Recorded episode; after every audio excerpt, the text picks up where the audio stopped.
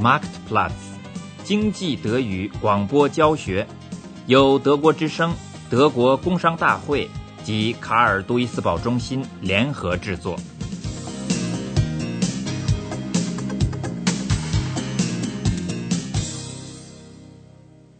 第十九课：回收废物处理。旅行护照在哪儿啊？是不是在钱包里？没有啊。也许在五斗橱里吧。也没有。我得上哪儿去找啊？是不是在厨房？在小孩房间？去波士顿咨询的事儿怎么办呢？去美国是要护照的呀。Gisela, Ja? ich, ich finde meinen Reisepass nicht. In der Brieftasche ist der auch nicht. Hast du den irgendwo gesehen? Woher soll ich denn wissen, wo du deinen Ausweis hingelegt hast, Schatz? Vielleicht äh, schau doch mal in der Kommode im Schlafzimmer nach. In der Kommode, ja. Ach Gott, was man nicht im Kopf hat. Na verdammt, hier ist er auch nicht. Wo könnte ich ihn bloß hör gelassen doch auf zu haben? Guck lieber mal in der Küche. Oder im Kinderzimmer. Vielleicht haben die Kinder damit gespielt. Nein,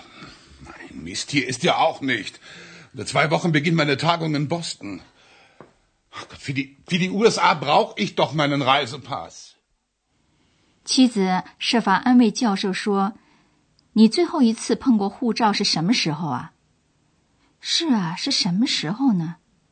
是不是我们去度假的时候？”妻子安慰他说：“他又会出来的，总不至于会丢到垃圾桶里去吧？”旅行护照 （Reisepass），垃圾桶 （Mülltonne）。 Wann hast du ihn denn das letzte Mal in der Hand gehabt? Wann habe ich ihn? Ja, das weiß ich nicht mehr. Lass mich mal überlegen. Letzten Monat, als wir im Urlaub waren, glaube ich. Wahrscheinlich war der Herr Professor nur wieder zerstreut und hat den Pass in die Manteltasche gesteckt, statt in die Brieftasche. Na komm, jetzt essen wir erstmal, bevor alles kalt wird. Ja. Der Pass wird sich schon wiederfinden. Na. So was wirft man schließlich nicht in die it. 不过，要是护照真的因为粗心而丢到垃圾桶里去了呢？如果是十年前，要是真有一样东西不巧进了垃圾场，那就不要想找回来了。不管垃圾桶里是什么，不管是钱、支票、贵重的首饰或者是钥匙，垃圾工是不会把它们捡出来的。现在人们越来越经常的把垃圾称作是次级原料，或者是适用于再度利用的废物。不仅是“垃圾”这个词的意义改变了，人们对谁也不需要的东西的态度也改变了。在德国，废物处理，也就是说对废物的收集和利用，成了说明一个完整工业部门性质的关键词。直到七十年代中期，还没有人想过聚乙烯、脏的指头、剩饭剩菜。旧电池、白铁罐头、玻璃和包装材料等这些废物，最终会上哪儿去？垃圾车每星期来一趟，把所有的垃圾一口气都运到垃圾场。七十年代中期，光在德国就差不多有四万个垃圾场，那些随意倾倒的野垃圾场还没有计算在内。到了七十年代末，人们才意识到这种形式的垃圾处理有多么的危险。有毒物质进到了地表的下面，在某些地区出现了饮用水含毒的危险。某些地方曾经试验把废弃的垃圾场变成有用的地皮，结果都失败了。当时人们用沉重的履带式推土机把几米厚的垃圾层压得紧紧的。在上面盖一层土，然后人们就批准把它作为盖房用地。在这些地皮上盖了用料讲究的房子，形成了漂亮的住宅区。然而，由于有慢性中毒的危险，却无法在里面居住。在此之后，人们又决定把垃圾场同基地尽可能的隔绝开来。有的地方甚至是隔得密不透风，竖起禁止入内的牌子，把它们同周围地区隔离开来。起先，人们认为这样就够了。为了处理继续产生的废物，人们开始建造垃圾燃烧装置。但是，人们注意到，虽然运用了过滤技术，像二氧化物之类的含毒量高的气体仍然进入到大气层。而且在燃烧的时候形成渣子。消除有毒物质的影响又是一个非常复杂的过程。另外，有许多人强烈反对垃圾燃烧装置。只要建立垃圾燃烧装置或垃圾场的消息透露出来，马上就会出现民众自发团体组织抗议活动，在德国形成了生态运动。生态运动的成员们要求节约使用自然资源，批评消费社会对自然的掠夺性态度，就是对自然的过度开发。一些企业家意识到了时代的变化，着手回收再利用装置，进行投资。过去是一个垃圾桶，现在每家人的门口是两个绿的垃圾桶，装硬纸板和废纸。灰的垃圾桶装普通垃圾，在特定的地方安置了大的桶罐，用来收集可以再利用的，像玻璃、铁罐、纸和衣服等一类的东西。对于像旧电池、上油、颜料和油漆等一类特别有毒废物的处理，又是另行组织的。居民们积极参与对垃圾的分拣，把它当作是对环境保护的贡献。在形成公众舆论方面，各类艺术家们起了重要的作用。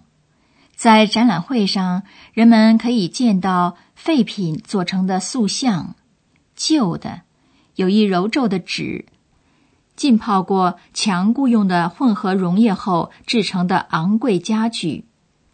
艺术在寻找摆在消费社会面前的那个问题的答案。受人喜爱的科隆黑角乐队把《运垃圾》这首歌列入他们的曲目里。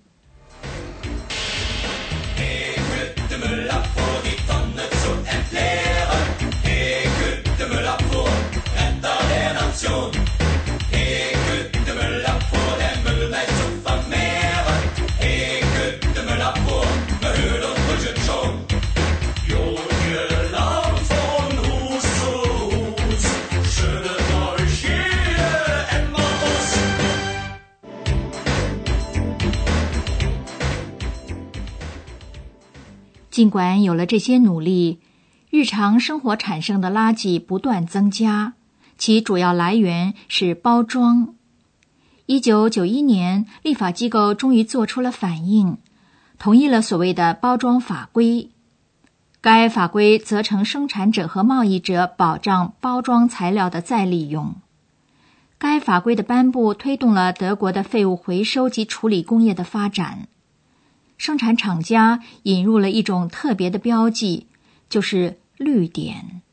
这个标记表示该包装材料是适于再利用的，这样消费者就知道这种包装材料得丢到黄色的大桶罐里，让它进入再利用的循环圈里去。特里安奈肯斯公司同许多城市和乡镇的地方主管部门签了收集废品的合同。这家公司的年营业额差不多达到了十五亿马克，拥有四千名职工。公司新闻发言人海尔姆豪尔德解释了：装着居民家庭垃圾的黄口袋收集起来之后送到哪里去？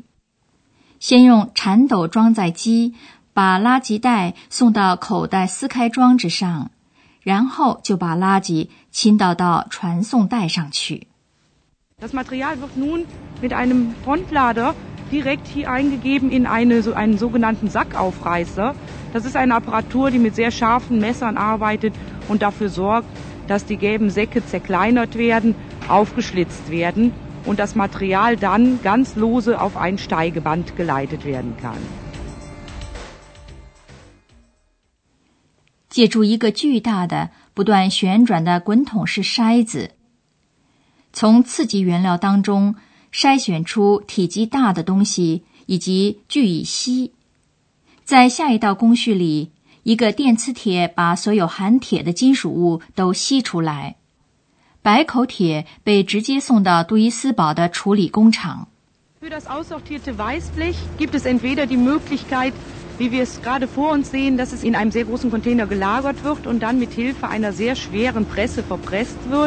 Es gibt natürlich auch die Möglichkeit, direkt in kleinen Ballenpressen das aussortierte Weißblech zu handlichen kleinen Ballen zu verarbeiten.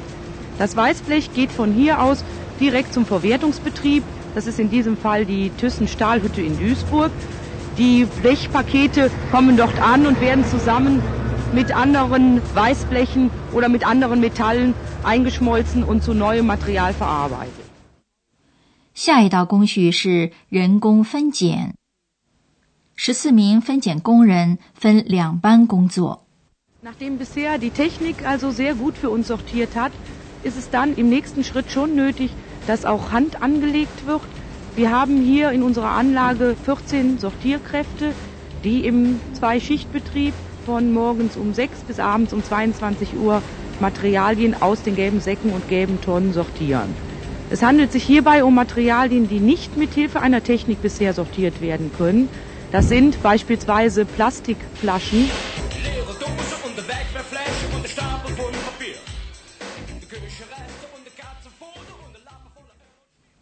有时候甚至会发生工人在传送带上发现武器弹药的事情。有一回就发现了一个反坦克榴弹发射器。警察也带着警犬来过这里寻找一个凶手扔掉的衣服，衣服找到了。案件被侦破了。分拣车间主任、学士工程师彼得强调说：“这一类东西只是例外，但是身份证还在里面的钱包倒是比较经常的事情。当我们把遗失了的证件交还给失主的时候，他们是非常高兴的。”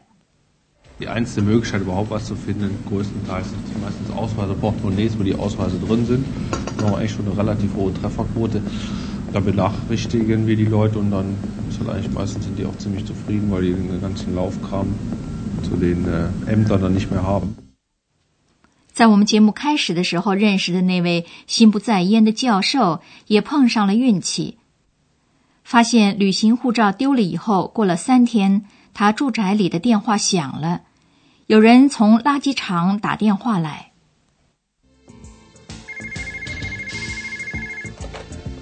Müller? Wer spricht denn da bitte?